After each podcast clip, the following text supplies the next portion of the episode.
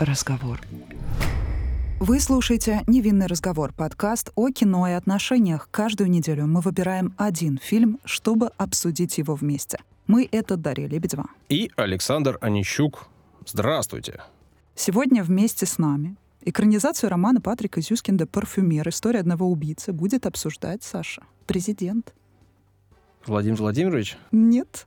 Оксана Чернышова, президент гильдии парфюмеров Петербурга, между прочим. Я вижу, Оксана. что в студии я не один. Да. Да. Сегодня две прекрасные дамы рядом со мной. Это не может не радовать. Здравствуйте, друзья. Что ж, сам Кубрик заявлял о том, что это произведение экранизировать невозможно. Но Тому Тыкверу это все-таки удалось.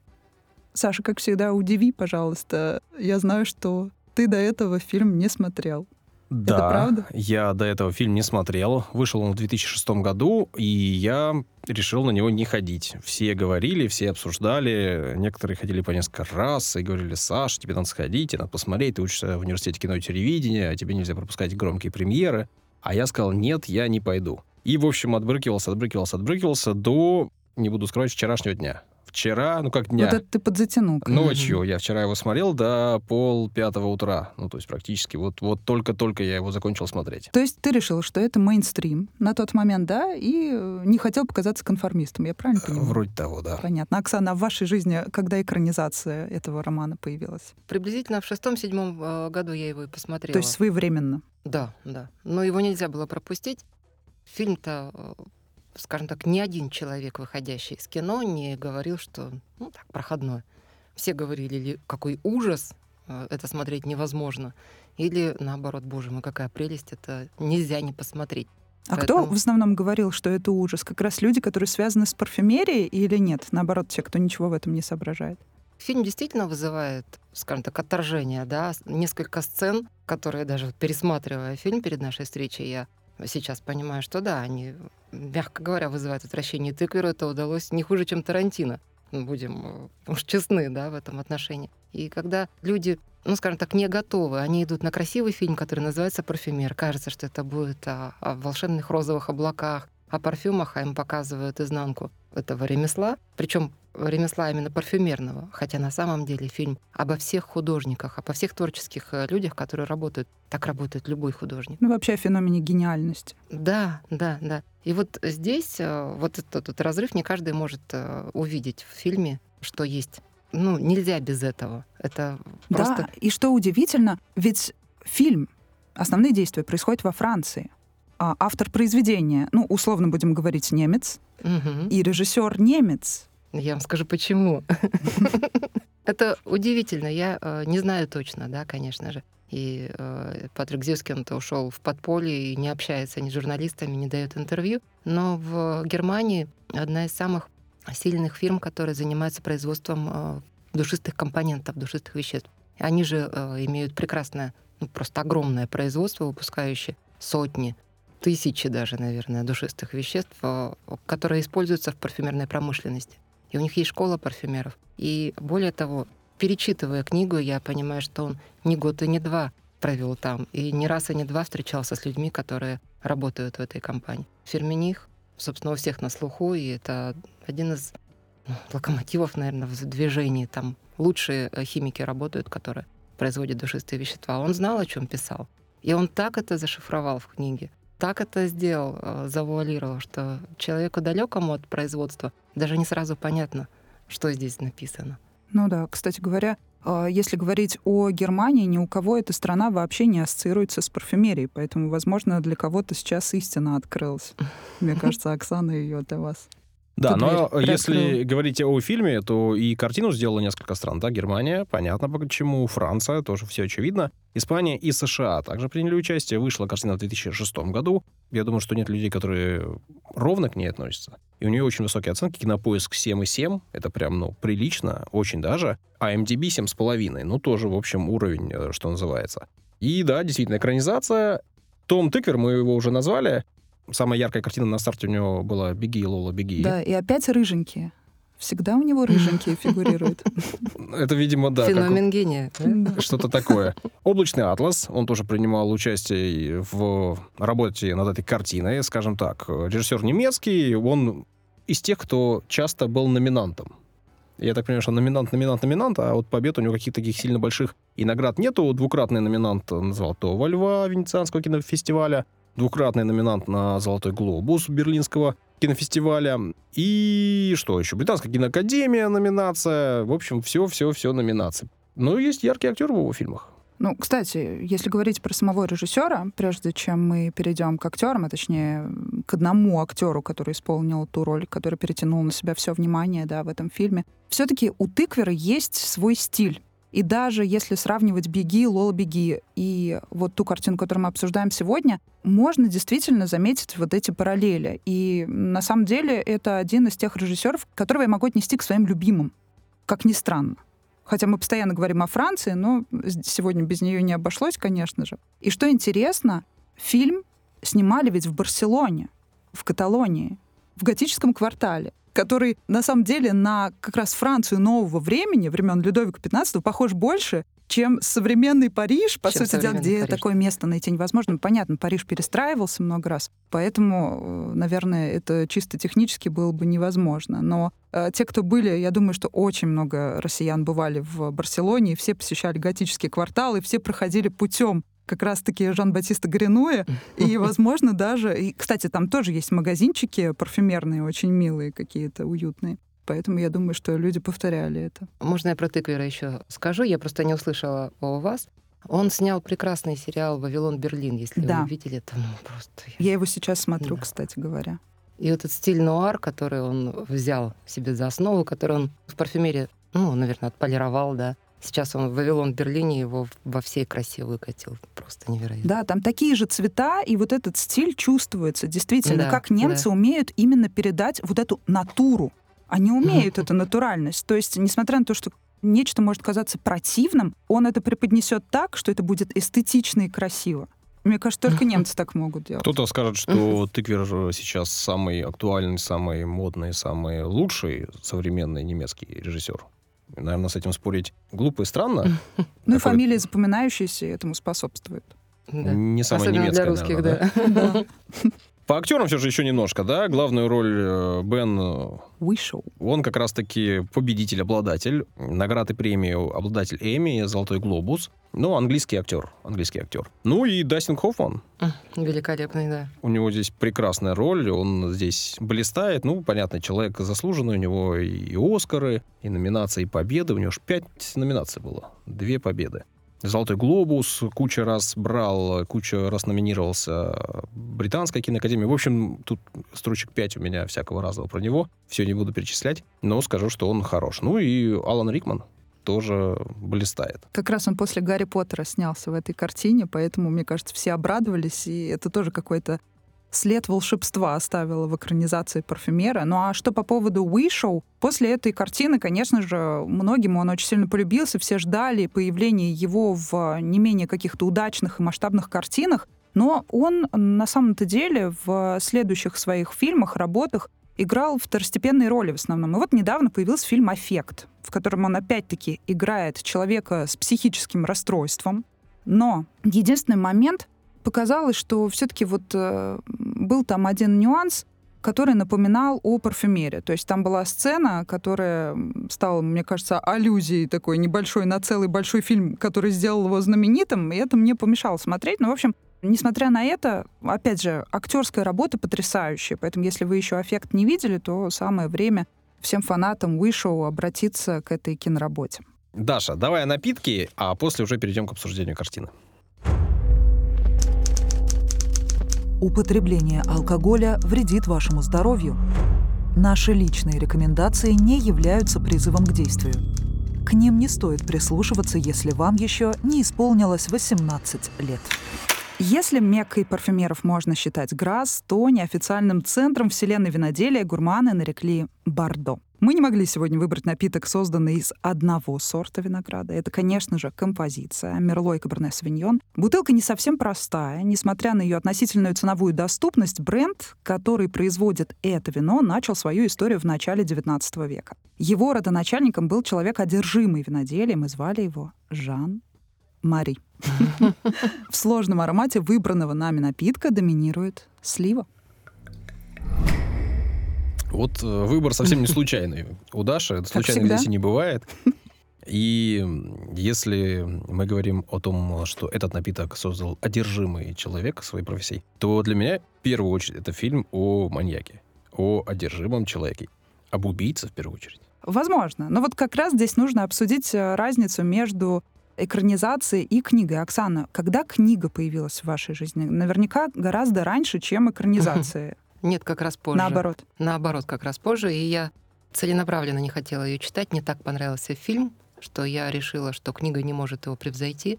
Так редко бывает. Обычно э, я сначала читаю, потом смотрю кино и расстраиваюсь от того, что кино хуже. В данном случае я решила, что кино достаточно совершенно и читать книгу не обязательно. Она появилась позже, я начала ее читать и поняла, что читать ее можно долго, и читается она запоем. Ее невозможно прекратить читать. э, Просто это надо делать принудительно, и дня 3-4 уходит только на прочтение. Я, я читаю уже, наверное, раз, может быть, восьмой, да, от корки до корки перечитываю. И каждый раз я нахожу в подтексте новые вещи. Чем больше я узнаю о парфюмерии, о том, как она создается, об истории, тем больше я нахожу каких-то соприкосновений, коллизий и тех моментов, которые он не мог знать, как обычный человек. У него были советники не один. И он очень тщательно прорабатывал тему. Он очень долго писал этот роман. Вот если вы хотите полностью понять душу, скажем так, этого убийцы, несуществующего, естественно, да, потому что этот человек не может существовать, нужно прочитать книгу и понять, что все, чего хотел человек-то, этот бедный Жан-Батист, он хотел любви. И он бы, может быть, и не убивал, если бы ему где-то дали любви, хоть где-то, начиная с самого рождения. Самое важное отличие, вот если говорить про любовь, про этот самый важный компонент в жизни каждого человека, а уж тем более в жизни гения, мне кажется, что в книге вот как раз та самая главная сцена, с которой мы начинаем понимать, что это за человек, да, и в чем тот ужас, да, э, который на него все пытались вот этот отпечаток наложить. Сцена с убийством девушки со сливами, да, Мирабель, как в книге, Мгм. называется этот желтый сорт, он хладнокровно и целенаправленно совершил это. А в фильме сделано так, будто бы он э, случайно просто закрыл ей рот рукой, потому что испугался, что идут люди, и она задохнулась. И будто бы он влюблен был в эту девушку.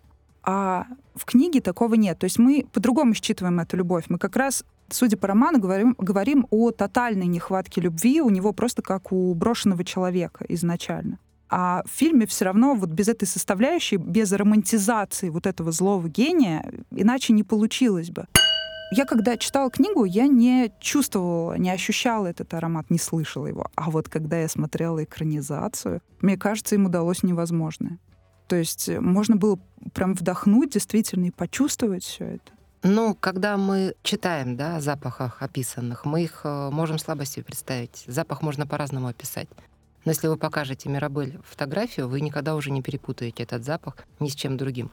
Запах сливы, э, ну вот сейчас, да, Александр, запах сливы что для вас? Вы представляете синюю сливу, нашу обыкновенную, да, которая разламываешь, она пахнет. И пахнет она, ну, скорее зеленью, да, чем фруктами. У нее зелено-фруктовая нота. Мирабель пахнет по-другому. И когда вы видите, вы четко знаете, чем это пахнет. В этом прелесть нашего мозга, который может э, запахи ассоциировать с э, тем, что он видит.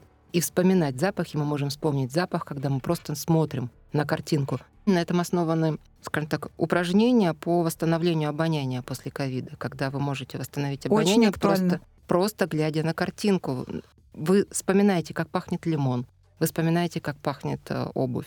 Вы просто можете это вспомнить, и ваш мозг об этом вам скажет. Но если вы попытаетесь прочитать, вы не восстановите это. Вот именно зрительная и э, обонятельная память, они вместе соединяясь, дают обонятельной памяти толчок, и она может вспомнить. Ваш организм помнит. Вы можете понюхать виноград и почувствовать запах лимона, если перед вами лимон. То есть это все-таки больше психология, психологический фактор.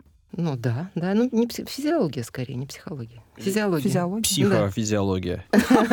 Оставим это ученым.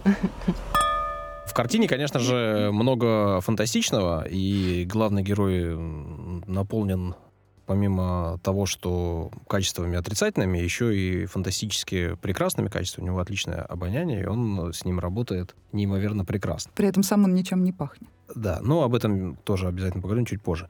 А в жизни, в действительности, в реальности э, есть люди, ну, понятно, что не настолько сильные в этом, но все же.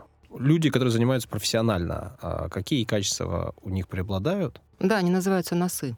Называются носы, работают на парфюмерных фабриках, на производствах. Ну, таких э, в мире 7-10 э, человек максимум. Их задача распознавать запахи.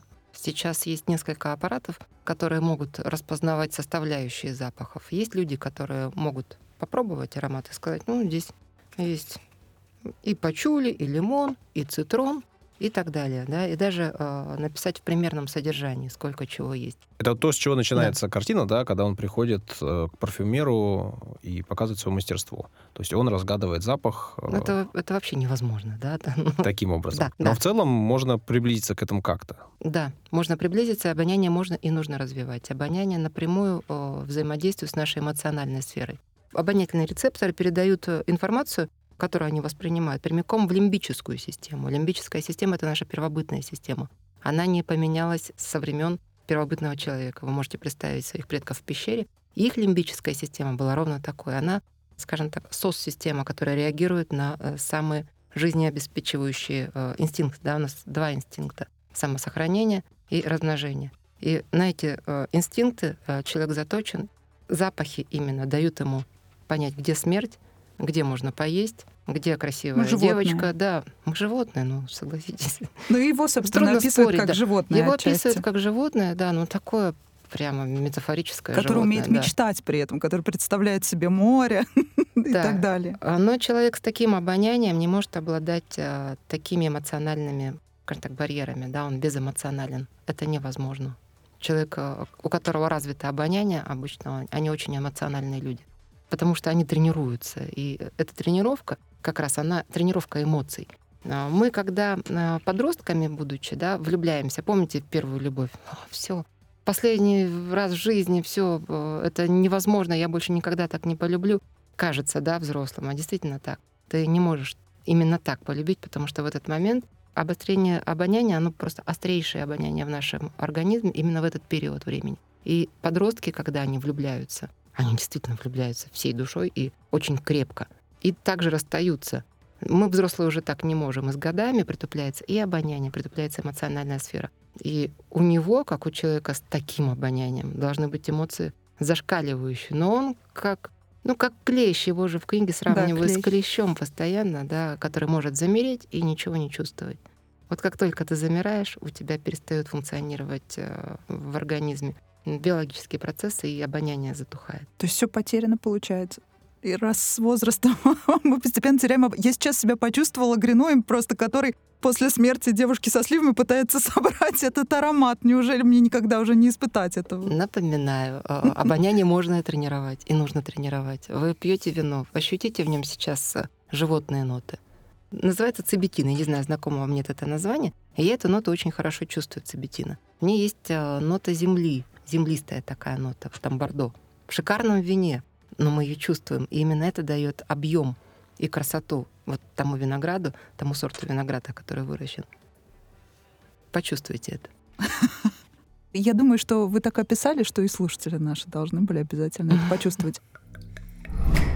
И тут вот, кстати, вопрос о таланте и мастерстве. Вот что еще важно. Если человек обладает этим талантом от природы, то все равно необходимо работать да, над собой как э, тот парфюмер, которого встретил на пути Гринуй. Mm-hmm. Нам же его описывают как человека, который совершенно талантом не обладал, и он вообще, получается, пользовался другими людьми. Это как, например, какие-то руководители или профессоры, которые, грубо говоря, крадут э, чужие научные работы и Ты так далее. Он тем же самым занимался. Дастина Хоффмана. Да. О да. Джузеппе Бальдини. Да. Кстати, это, говоря, отсылка к тому, что Италия тоже имеет отношение к зарождению парфюмерии. Правильно же, я понимаю? Именно э, Екатерина Медичи привезла с собой парфюмера, своего личного парфюмера, когда она вышла замуж, потому что она без него не могла существовать уже. Это был ее личный парфюмер, который делал ей духи. 1400, какой там, 18 год. И они прежде были перчаточниками, да, насколько я понимаю? Ну, собственно, они ввели моду на отраву, когда парфюмер э, занимался ну, скажем так, днем он делал духи, вечером он готовил яды. Именно поэтому Медичи и прославились. Никто не знал, что ты купишь, что ты получишь в подарок, духи или яд, отравленные или перчатки, или в вине а, что-то будет. Это очень похожие, ну, скажем так, не то, что похожие, да, очень параллельные профессии. И здесь тоже есть грань, которую легко переступить слабому человеку. А запахи, да, как раз-таки в этом фильме сказано, что вот э, персонаж Дастина Хоффмана вышел из моды. То, что он делает, перестал быть модным, он э, перестал быть интересен публике. Запахи выходят из моды, запахи меняются, запахи так же, как и любая другая мода, цикличны. Конечно, боже мой, это мы сейчас наблюдаем очередной виток э, в запахах, в винтаже в частности, да. Винтажные ароматы сейчас на подъеме и не случайно. Наше обоняние устало от простых современных парфюмов. Они упростились настолько, что мозгу уже перестало интересно их интерпретировать. Во времена XIX века э, парфюмы обладали вот верхние, средние и базовые ноты, переходили одна в другую и развивались, э, целые истории рассказывали своим обладателям и их э, собеседникам. Сейчас духи о, как хорошо тебя пахнет, и все, больше ничего, никакой истории нет. Э, наш мозг от этого устал, и в... хочется чего-то более интересного. Поэтому духи сейчас возвращаются и переживают э, именно вот старинные э, духи, переживает второе рождение. Это то, что показано в книге и в фильме. Я смотрел только фильм, да, где вот да. про аккорды, да, есть там три ну, В книге аккорда. просто более подробно. То есть все те же события, понятное дело, что в экранизации все это не уместится, но, по сути дела, книга, да, нам даже э, голос за кадром зачитывает, собственно говоря, книгу. Я, правда, не читала его в оригинале, это произведение. Возможно, там вообще все по-другому, язык-то другой, да? Вот это тоже сложность, надо овладеть немецким, конечно. Ну, то есть три аккорда — это вот реально то, что есть, то, из чего состоят запахи, то, как их делают. Ну, скажем так, не три аккорда, да, а это э, может быть один аккорд но он обыгран в верхних, средних и базовых нотах. Так. Или это может быть три аккорда, один в базовой, один в средней и один в верхней. Но в любом случае это как раз тот случай, когда какой-то запах первым к тебе приходит, ты его воспринимаешь, да. дальше остается что-то, и потом еще остается какое-то послевкусие. Ну, так во всех духах, даже в современных духах. Но просто этот переход, он настолько сглажен, что ты не можешь понять, собственно, где середина, где база. Оп, все, он кончился что это было. То есть современно они проще сделаны и не заставляют мозг так э, ну, работать? Ну, давайте вспомним, да, у нас все дизайны в минимализме, у нас лаконичные слоганы, все укорачивается и уменьшается, даже количество слов в предложениях уменьшается, что уж говорить Да, это общая какая-то тенденция. Да, общая тенденция к упрощению идет. Но мозг-то наш э, развивается, эволюция не стоит на месте, и ему требуется все больше и больше инструментов для того, чтобы поддерживать свое развитие. Поэтому в каких-то вещах мы даем себе возможность развиваться больше. То есть нет такого, что какие-то конкретные компоненты вот сейчас, именно в наше время, в моде, да, именно речь идет о тенденциях каких-то общих. Все ну, остальное вкусовщина? Так, современная парфюмерная промышленность лишена большей части тех э, компонентов, которые использовались тогда. Запрещен дубовый мох, э, запрещен перуанский бальзам. Все цитрусы запрещены. Почему, за, почему запрещены? Аллергены, угу. фотосенсибилизаторы, онкологические, якобы вызывающие онкологические заболевания. Этого не доказано, да, ну, нет таких исследований, чтобы абсолютно точно доказали, что дубовый мох вызывает онкологические заболевания. Есть заменитель дубового мха, искусственный, да, тот же самый выпускаемый парфюмерной промышленностью заводами химическими, но он, как любой заменитель, не обладает той глубиной, которой обладает настоящий дубовый мох. Но дубовый мох надо собрать, высушить правильным образом, экстрагировать, достать абсолют. Это очень маленькие количества. Их невозможно производить тоннами, угу. такие духи. А хочется-то весь мир залить, да? Хочется ну, да. взять цистерну, отправить э, одну там в Америку, вторую в Германию, третью во Францию. И здесь дубовый мох под запретом, потому что он ну, скажем так, не обеспечивает э, финансовые э, потребности. Однако все равно есть мода и желание повторять запахи, которые были раньше, но mm-hmm. если часть из них записана, наверняка, да, есть рецепты или нет, и их нужно разгадывать. Рецепты тщательно хранят, конечно, тщательно хранят, и их так просто не достать. В архивах я нахожу рецепты 19 века, которые использовались в России, э, в российских производствах. Российская парфюмерия переживала две смерти. Одну в 17 году, вторую в 90-х годах. В 17 году, когда пришла революция, у нас были шикарные производства парфюмерные. Наша история была, ну, просто мы брали высочайшие награды на парфюмерных ярмарках в Париже, на выставках на парфюмерных даже, да, в Париже. Бракар привез фонтан духов в Париж и взял э, с этим э, фонтаном духов гран-при в uh-huh. Париже, да, когда все остальные, там, те же самые герлены стояли в стороне и не знали, что делать. Приехали русские, взяли первые места. Как такое могло быть? Надо сказать нашим слушателям, что Оксана принесла экземпляры духов, которые как раз-таки благодаря ей возрождены, так скажем. Расскажите о них поподробнее. Да, несколько рецептур мы э, нашли в архивах, в библиотеках, и по ним реконструировали то, что выпускалось в России до революции. Перед вами одеколон кёльнский. Э, шикарный рецепт, э, очень сложный рецепт, многосоставной. И для того, чтобы сделать его, его нужно сначала собрать, потом нагреть, потом охладить, потом три недели дать отстояться, потом профильтровать, потом еще добавить экстракты, и только потом оставить созревать на полгода. То есть вот такое, как вино. Да? Как вино, именно. Как вино. Ну, это самый сложный рецепт, да. Обычные рецепты попроще, там указаны пропорции, и по этим пропорциям, по названиям, пропорциям мы собираем парфюмы. 10 парфюмов будут на выставке «Придворный парфюмер», который открывается на Захаревской, 22, с 22 декабря по 24 января. Приходите, Все, кто живут да, в Петербурге, могут прийти беспрепятственно. Москвич... Да и те, кто приезжает, Москвичи уже могут. берут билеты, что... И, соответственно, восстановить можно только по рецепту. Да. А как иначе восстановить? Э, духи имеют свойство пропадать, да, они не хранятся столетиями. uh Ну, были, правда, да, а, такие эксперименты, ну, точнее, не эксперименты, а находки. Находили кипрские э, захоронения, они э, хранили ну, скажем так, не специи, да, а благовония, они смешивали лабданум, дубовый мох, пачули и бергамот. Угу.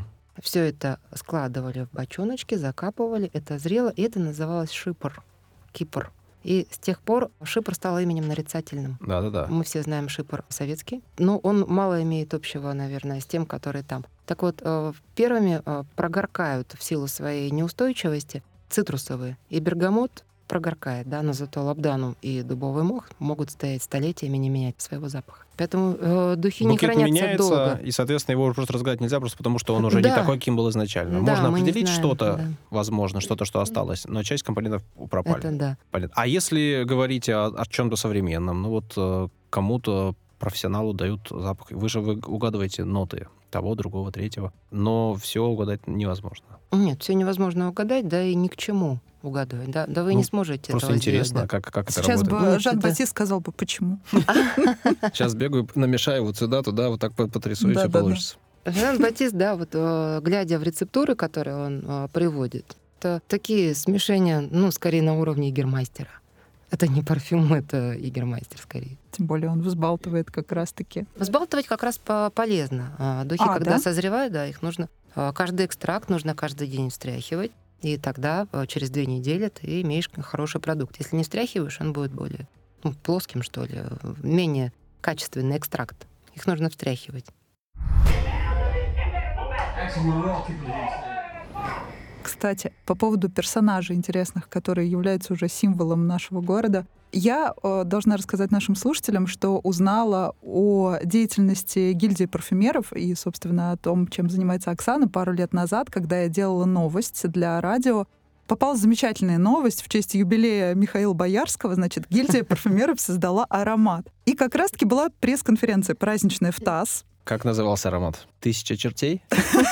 Ну, все тогда шутили. И я как раз лично Михаилу Сергеевичу задавал вопрос, вообще, участвовал ли он вообще при создании этого аромата. Он сказал, нет, это, видимо, подарок для меня. Ну, он как-то еще там, как всегда, он что-то пошутил. У меня даже видео, кстати, это есть, потом покажу. А когда это было? После его дня рождения уже или И это было перед его днем рождения была пресс-конференция, да, праздничная. И вот тогда я узнала. Я помню, что там были как раз-таки цитрусовые, что-то там было лаванда, по-моему, там была, если да. я не ошибаюсь.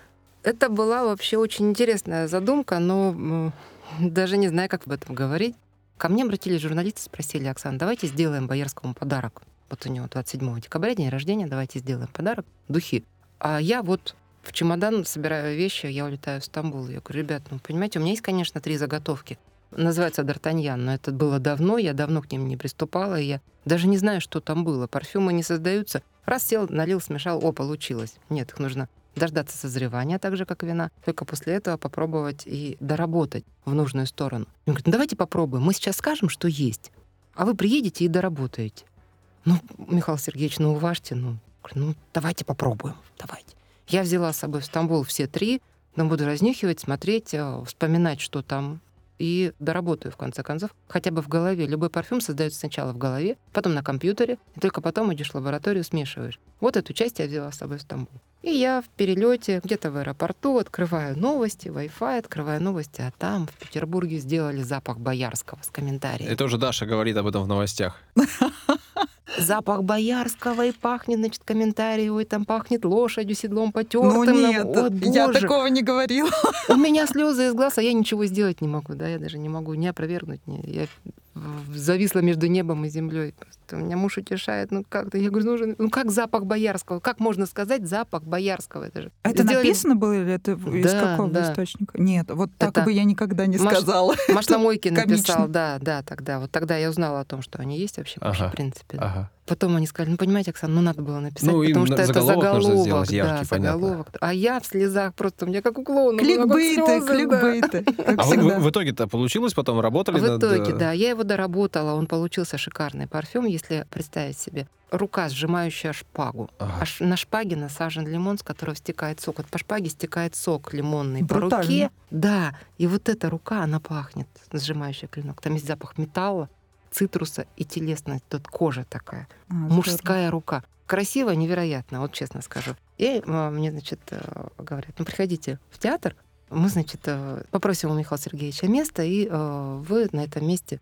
подарите ему парфюм. Там вот будет столик мгм. специальный. Я говорю, хорошо, я возьму с собой парфюм. Выясняется, что места для меня не оказалось. Вы, пожалуйста, придите к театру, мы его возьмем, поставим на столик и скажем, что это от вас. Я говорю, ну, ребят, ну так несерьезно, я так не работаю. Ну, как-то. Мне показалось это обидно. Ну, я да. сказала, ну, Безусловно. нет денег, нет мультика, все, не, буду. Парфюм стоит у меня. Мы все время пытаемся, мне все говорят, ну давай мы, мы те- вот я знаю Боярского, да, я к нему приду, скажу. Я говорю, нет, погоди пока еще, пока еще не время. Пока еще не, я ничего не хочу с ним делать, я знаю, что придет время, мы, дай бог, встретимся или э, будет возможность передать в каких-то более, ну, скажем так, цивилизованных условиях, чем просто приди, Ну да, положи, да, мы, мы передадим.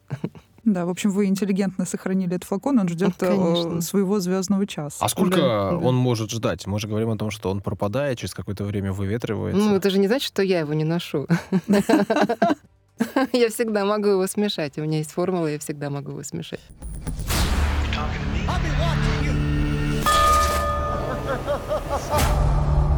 Кстати, формула, да, и вот как э, делаются запахи, как делаются, ну, просто говоря, духи.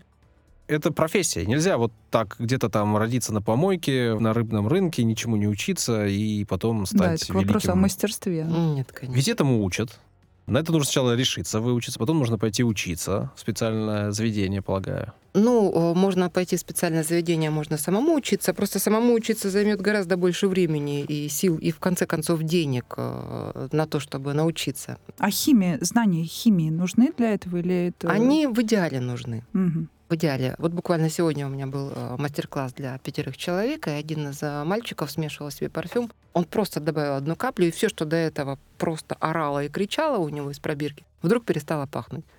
Вопрос химии. Мгм. Ну Что-то как? нейтрализовало. Что-то нейтрализовало, причем совершенно невероятным образом. Вообще все перестало пахнуть. Нам пришлось Magic. переделывать, да. Можно на это не обращать внимания, можно зажмуриться, а можно э, узнать, почему так, и не совершать таких ошибок, если ты, ну, скажем так, торопишься, да, или у тебя есть э, заказ, который надо срочно сделать. Когда я делаю духи на заказ, я, конечно, уже проверенные способы. Э, У меня есть четкое время, когда мне нужно сделать, и тогда я беру четкие законы, по которым работает парфюм. Я или я делаю чуть заранее несколько заготовок и говорю, что вот вот есть у меня заготовочка, пусть она лежит. Такой заготовкой, кстати, был парфюм второй из э, таких са- самых, наверное, известных сейчас, Checkmate. Слышали, да? Checkmate э, лежал, ждал своего часа. Просто пришел в голову такой образ, летящий в небе самолет над э, небоскребы, небо, и в нем летит самолет. Солнце, металл и небо. Я сделала такой парфюм, и когда мы с Ростехом задумали, я предложила, они согласились. Я сказала, ребята, у меня есть, давайте сделаем, давайте. И опять во всех новостях чекмейт. об этом Да. говорят. э, Да. Самолет презентовали, и про запах тоже все не забывают э, Да, сказать. да. При этом э, в фильме, значит, тоже готовятся духи, туалетная вода. В чем разница, кстати говоря? Что это? Когда я говорю духи, когда я говорю туалетная вода, о чем я говорю? Мы говорим о концентрации душистых веществ в общем растворе, в растворителе. Чем больше э, концентрация, значит, другое название. Да? Первое — это одеколоны. 3-4% э, душистых веществ — это одеколоны. Дальше э, до 10% туалетная вода. До 15% парфюмерная вода. А от 15 и выше уже духи. Мгм. Духи могут доходить до 50%. Но тогда они уже будут не в спрее, а в, таких, в притертых Мгм. крышечках, на палочках Ой, стеклянных. как я это люблю, особенно миниатюры. У меня есть один из любимых ароматов, который, к сожалению, вышел из производства. Вот это беда. Вот какой диагноз. Все, что нравится, Мгм. выходит из производства. Почему так происходит, не знаю. И где теперь найти подобный аромат? Это очень известный бренд, у которого очень сильный мускус. И Я думаю, что вы понимаете, о чем речь. И вот есть э, все остальные варианты, вот, ну, не нравятся мне. А вот тот был каким-то особенным. Коллекция называлась «Мускус», кстати говоря. И трава была зеленее, и небо было Да голубее. нет, Всё он у понятно. меня еще остался, совсем немного. Он, получается, пользуется духами, потому что наносит каплю на платок и над площадью... На платок можно и одеколон нанести, да. Но Ну, я имею в виду, что концентрация выше всего в духах. когда он уже над площадью Да, да. э, машет платочком, Ну, судя по всему, представляете, какое духи. обоняние должно Ну, быть у у, всех, остальных людей, у у всех. всех, да. Да-да-да. Вот тут Как, тоже как и у него, вопрос, да. понятно. Мгм. Ни гайморита, никаких проблем. У всех просто идеально. Соответственно, одеколон самый слабый процент, духи самый сильный процент. А вы еще сказали, что вы собираете их в компьютере. Конечно. Сначала формула собирается в компьютере и э, выверяется количество. Я Ага. примерно знаю, что, допустим, эфирного масла лимона мне здесь нужно. Столько-то грамм, да, э, мы в граммах меряем, не в каплях э, на весах. Столько-то грамм. Соответственно, бергамота можно чуть больше или чуть меньше, в зависимости от того, как я хочу подчеркнуть верхние ноты. Э, Я считаю пропорции верхние, средние, базовые ноты. Обязательно э, есть классические пропорции, которых мы придерживаемся, если мы хотим сделать парфюм по всем правилам. И от этих пропорций исходя, я уже начинаю считать все. Мгм. И начинается парфюм с базы. Собирается сначала база, от нее отсчитывается количество средних нот, потом количество верхних нот просчитывается. Все это вместе высчитывается в 100 миллилитров, ну, 100 грамм, да.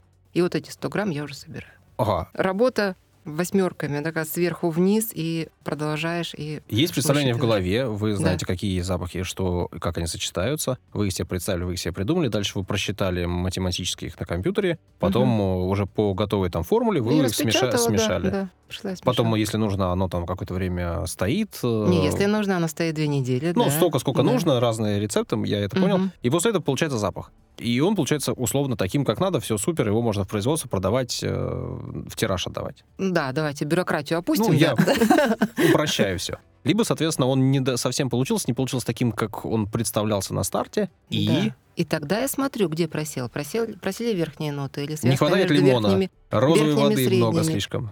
Нет, вот это розовой воды много слишком. Он действительно здесь описал негармоничное сочетание, да, когда ты понимаешь, что у тебя средние ноты забивают верхние, когда верха-то практически и нет. Он не успевает даже раскрыть все средние ноты. Парфюм нужно сделать так, чтобы верх открывал середину, а середина тянула за собой базу. И каждое вещество, которое ты положила в э, формулу, открылось бы. Нет смысла класть туда 10 веществ, если открывается только 3. Зачем? Это удорожает только формулу. но Оно все равно не не- работает, никто не не, добавляет звучания, да, потому что его не дотягивают э, средние или верхние ноты. Они не успевают подтянуть, их слишком мало. Или они, ну, скажем так, между собой не связаны никак. Иногда середина обрубается, остается только база, все, нет никакой связки, и прекращается середина, начинается сразу база. Такой прям пустота между ними. Вот этих пустот не должно быть. Жан-Батист хотел э, получить запах меди. У вас в представлении был, была шпага металлическая с лимоном.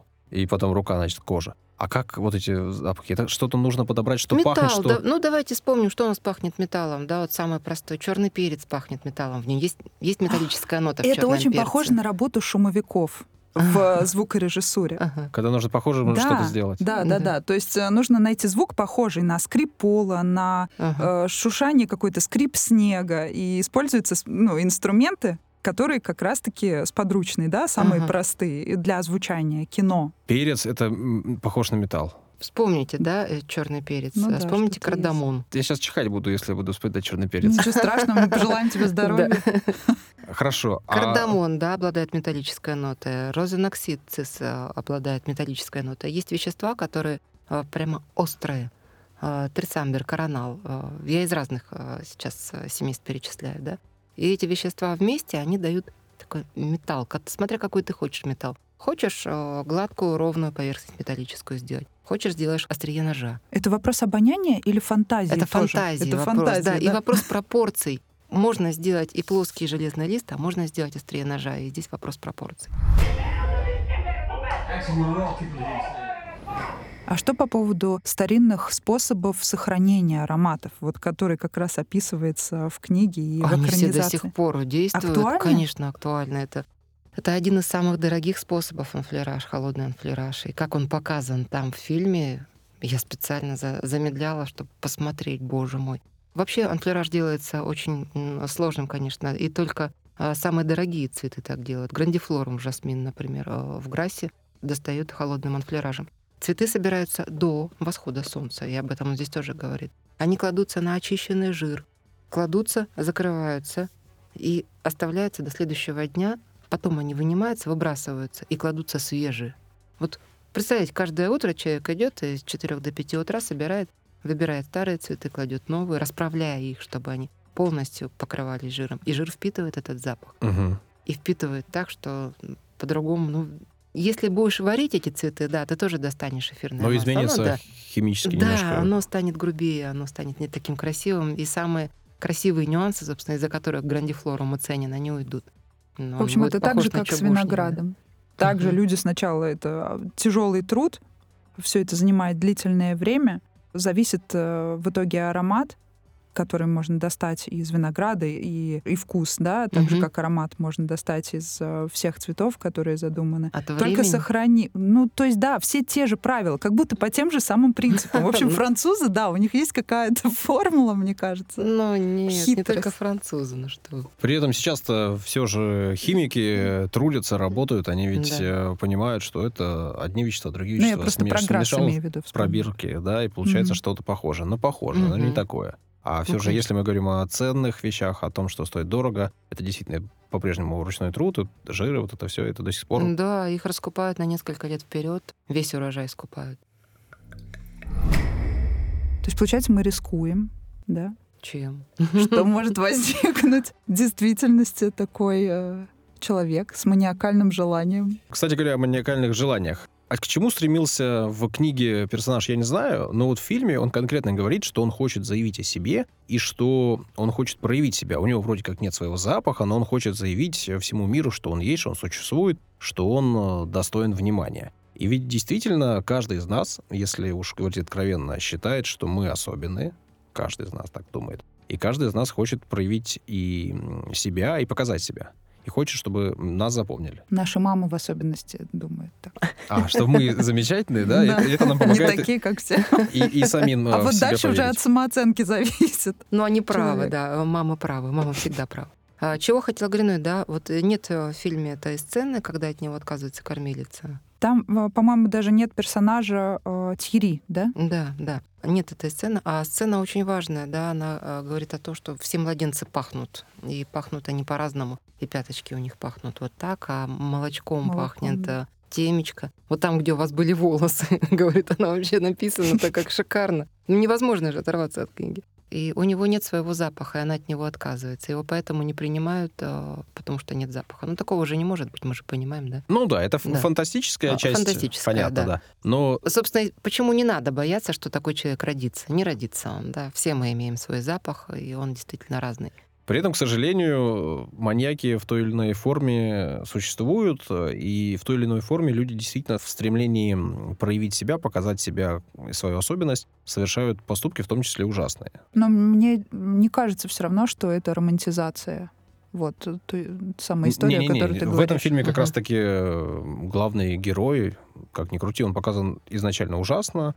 У него жизнь ужасная, его жизнь сделала таким, какой он есть, и он совершает поступки, ну, они здесь никак не обеляются. В этом смысле здесь нет Мгм. никакой ремонтизации. Это не я согласен. только жизнь, он э, в силу своей самости, да, то, что он родился уже э, без запаха и с таким вот безэмоциональным характером, он не чувствует чужой боли, он не может сочувствовать, он для него его эго больше, чем все остальное. Он не может понять, что другому тоже может быть больно или что эта девушка кому-то дорога. Может быть. Ему нужен, эмпатии, как ему любой нужен, психопат. да, ее запах э, ему нужен. Только Зач- её Зачем ты запах, да. убил мою дочь? Мне нужно было. Она была мне нужна. Ну, так и есть. Он, Да, у него да. была цель создать некий запах, который должен... Я так не понял, что должен был сделать запах. Влюбить в него, видимо. Тут встает вообще вопрос об отождествлении читателя и зрителя с главным героем, потому что это же необходимое условие того, что понравится, да? И книга, и экранизация. Но здесь, мне кажется, не все смогли себя отождествить с как раз-таки персонажем Гринуи. Хотя, честно говоря, вот читая книгу, я себя с ним не отождествляю. Но когда смотрю фильм, естественно, там больше романтизировано. И, конечно, он там более человечным, что ли, показан, наверное. В нем больше социального, и то, конечно, так тоже сложно сказать. Ну, в общем, э, в книге, мне кажется, в нем больше от животного, чем в фильме. Может быть Мгм. так. Потому что, когда мы читаем, мы представляем себе Францию нового времени, представляем этих людей более уродливыми, чем а, показано, естественно, в фильме, да, Ну, конечно, да. по-эстетски. Да. Да. и здесь, наверное, еще вот это играет роль. Плюс музыка. Кстати говоря, музыку написал сам Тыквер. Мы об этом тоже не сказали. Ничего себе. Да, он еще к тому же и композитор. Пишет и для прочим. себя, и для И других. для друзей. Да-да-да. Пишет, пишет, и не может остановиться. Но действительно, тут случай, когда в фильме такой герой, что ты с ним себя отождествлять даже В общем, не ты хочешь. не отождествлял. Оксана, а вы отождествляли себя с главным героем? Я поставила, конечно, я поставила себя на его место и попробовала представить. Ничего так. Мне понравилось. Чувствовать запахи и мир так а, ощущать, как он. Видеть, вообще видеть признавать его. свою гениальность, неповторимость, а, э, какую-то особенность, да. Он Мне идет кажется, своим путем, здорово, он да. точно знает, чего он хочет. Это вот то, чего не хватает многим из нас. Когда мы собираемся что-то сделать, мы не уверены в конечной цели. А у него была конечная цель. У него не было хорошего учителя, и он, наверное, уже не смог бы его заиметь, да, потому что, ну, действительно уже сформировалась личность э, к тому моменту, когда он попал к кожевеннику, да, например. Ну, нечеловеческие же условия, да. Но вот когда он уже оттуда вышел и попал в лабораторию, там была возможность э, стать человеком, но он не захотел ее использовать. Им показалось мало того, что есть в пробирках, ему захотелось большего. Мы все хотим большего, и вопрос в том, на что мы готовы ради того, чтобы это большее сделать. Его, ну, не знаю, так, маниакальность, да, она сыграла с ним злую шутку, в конце концов его и съели-то, потому что очень сильно любили. Он не рассчитал силы любви. Ведь э, в фильме э, нет еще одной очень важной э, сцены, которая написана в книге, когда он попадает к графу, маркизу. там, Мгм. да. Так вот он с помощью этого вельможи попадает в мастерскую к парфюмеру и создает имитацию человеческого запаха. Просто я прочту выдержки, да, из чего состоит человеческий запах, а вы представьте себе, почему он не захотел им быть. Да? Для имитации этого человеческого запаха он взял горстку кошачьего дерьма, еще довольно свежего. Он нашел за порогом ведущей во двор двери. Взял полложечки и положил в смеситель с несколькими каплями уксуса и толченой соли. Под столом он обнаружил кусочек сыра. Сыр уже был достаточно старый, начал разлагаться и истончал пронзительно острый запах. С крышки бочонка с сардинами, стоявшего в задней части лавки, он соскреб нечто, пахнувшее рыбными потрохами, перемешал это с тухлым яйцом и бобровой струей, нашатырем, мускатом, роговой стружкой и пригоревшей свиной шкваркой. Вот после того, как он понял, что вот так вот пахнет человек, да, его стали узнавать на улицах, его признали в церкви, его э, везде, стали замечать. И он понял, что так пахнет человек. Человек нового времени. Да, да. Интересно, как бы сейчас пах человек по его версии, вот, кстати говоря. Ну, все зависит от того, когда он мылся просто. Ты так прямолинейно, но это и так понятно, конечно. же. Я прост. Я ничего не понимаю в этих запахах и в этих описаниях. Это все очень сложно для такого человека. Ну вот как я сейчас перечислила совершенно э, бытовые вещи, Да. да. но я представляю, что и он очень близок на самом деле к описанию человеческого запаха. Очень близок. Несмотря ни на что. И, кстати говоря, удивительно, что Бен Уишоу не стал амбассадором какого-нибудь известного бренда после такого успеха. Почему Так его... почему? Потому что он убийца. Маньяк-убийца. Кто хочет Так, ну ассоциировать себя что? с маньяком? Он же был бы уже в другом образе каком-нибудь. Ну, почему он в рекламе какого-нибудь аромата не снимался даже? Вы знаете, что Зюскинд запретил э, спектакли ставить по парфюмеру? Есть только фильм, и э, больше ничего нельзя. Никаких... э, не может быть спектаклей, никаких духов, ничего. Там э, очень сложные авторские права. Я думаю, потому что он э, не хочет, э, чтобы фильм опошлили, чтобы его разобрали на части, как Гринуэ разорвали и оставили только камзол. Скорее всего, они подписали какие-то документы, по которым Синий запрещено. бархатный, красивый, кстати. Да. Он жил, чтобы найти красоту, он убил, чтобы овладеть ей. Это слоган этого фильма, который на русский язык почему-то официально не был переведен, но вот он такой. Кстати говоря, мы попросили наших слушателей пофантазировать и задать вопросы Жан-Батисту Гринуэ. И мы им обещали, что наши гости выберет лучший вопрос, и они получат от нашего подкаста наш фирменный невинный бокс. Итак, а, я перечислю вопросы. Мне кажется, поскольку это вопросы заданы от слушателей фантазийно самому главному герою Жан-Батисту Грину, не на все обязательно отвечать, потому что они в большинстве риторические. Просто важно выбрать, по сути дела, тот вопрос, который с большей фантазией составлен, я так понимаю. Сейчас я их перечислю, а потом на некоторые э, по желанию тогда вы ответите. На что похож запах отчаяния? Какой запах вы мечтаете вдохнуть, зная, что не сможете этого сделать никогда? Дальше у нас фантазия на тему интервью Дудю. Оказавшись перед Путиным, что бы он ему сказал? Ну, это шуточное. Его способность — это дар или наказание. Жан-Батист, не планируете ли вы создать духи из мужской линейки? Меня, признаюсь, этот э, комментарий больше всего повеселил. Актуально. Очень. Какое заведение в Грассе посоветует Жан-Батист, чтобы отведать лягушачьи лапки? Тут, я понимаю, у нас э, человек э, знает Гурман, французский да. язык, Мгм. поскольку гринуй переводится как лягушка. Как современный вирус изменил ваш подход к делу? Говорят, после него ощущения не те. Есть ли рамки между моралью и гениальностью? Насколько они размыты? Можно ли приступить черту? Что делать, если ты уже достиг совершенства? О. Нашел то, что искал. У нас Будда объявился. Мне кажется, ведь очень интересный вопрос. Можно ли считать что-то гениальное, при этом, если это аморально само по себе? Вот не знаю. Это вопросы Жан-Батисту, понимаешь? Вопрос Мне не надо рассуждать. взаимного согласия. Если это по взаимному согласию, то не может быть аморально. Даже люди в университетах, когда изучают э, правоведение, э, этот вопрос остается риторическим до сих, до сих пор. Право и мораль, поэтому на это, это невозможно. Просто интересно, действительно, я бы лично спросила у Жан-Батиста, что ему больше понравилось. Книга или экранизация? Его жизни? Да, да, да. Но, к сожалению, это к счастью, самое- по- да, счастью. к счастью, конечно. К счастью, такие люди не рождаются и не имеют э, права на существование. Но представьте себе свою дочь или сына. Ой, я уже просто представила, каких мужиков я бы экстрагировала.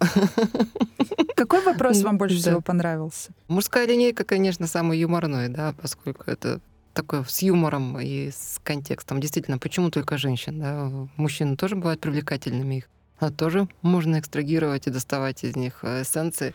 Вопрос, что они, они же тоже люди. Да, Дарья. Ну, при вот этом, вот, если да. э, женщины заставляют любить всех вокруг, то мужчины могут заставлять воевать со всеми, мне кажется. Настоящая мужественность, да? вот? А, ну, э, смотря с какой целью, да. Гринуй брал женские запахи, чтобы... Чтобы его полюбили. Да, любовь. А женщинам иногда нужно становиться очень сильными, и для этого мужская часть не помешает. Совершенно точно.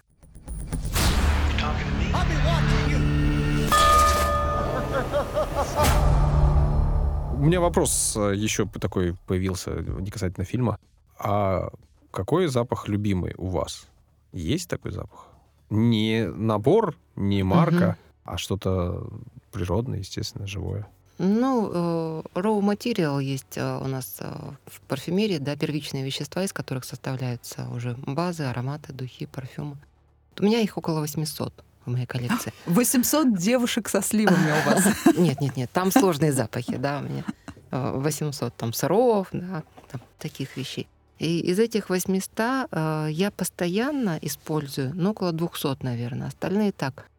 Вот, вот это мне нужно будет, да, я возьму. Вот очень-очень редко я беру остальные.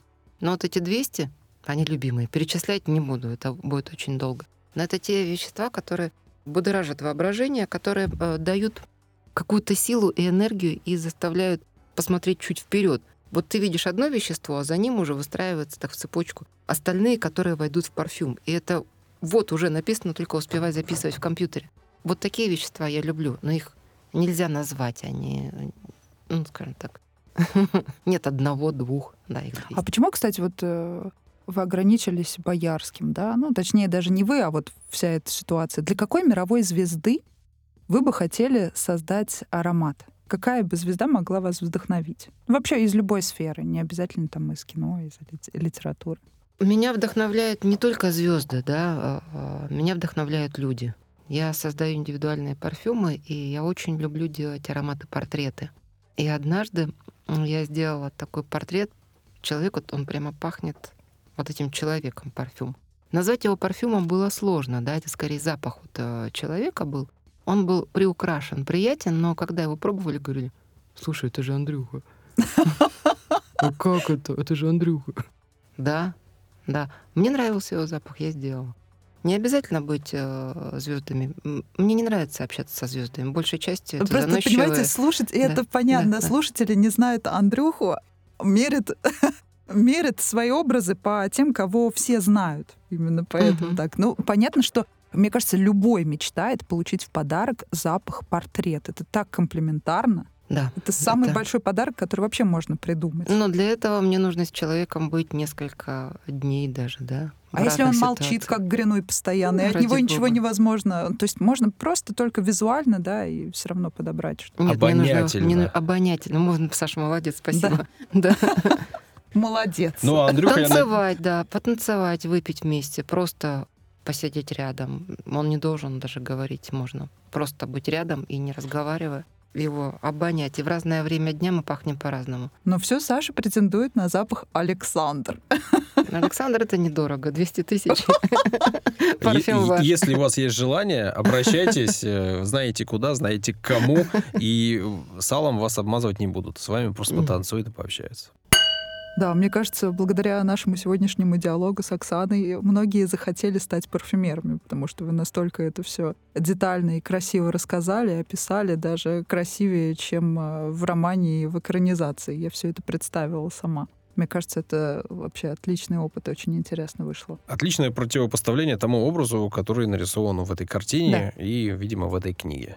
Ну что же, отличный получился выпуск. Мне он точно очень и очень понравился. Я кучу всего нового узнал о том, как запахи собираются и как они называются, в смысле процентного соотношения теперь я тоже знаю. Спасибо. Очень было приятно и интересно. Ну и надеюсь, что нашим слушателям понравилось. Если это так, то пишите, сообщайте об этом нам. Социальные сети работают. Ну и если хотите какой-то фильм обсудить, то напишите. Даша, например, в личные сообщения, вы любите это делать. Сообщите. Да, а у нас самые интеллигентные нам. слушатели, они стесняются писать все на глазах у других, они пишут в личные сообщения, но что тоже неплохо. Мы любим наших слушателей, мы любим вас.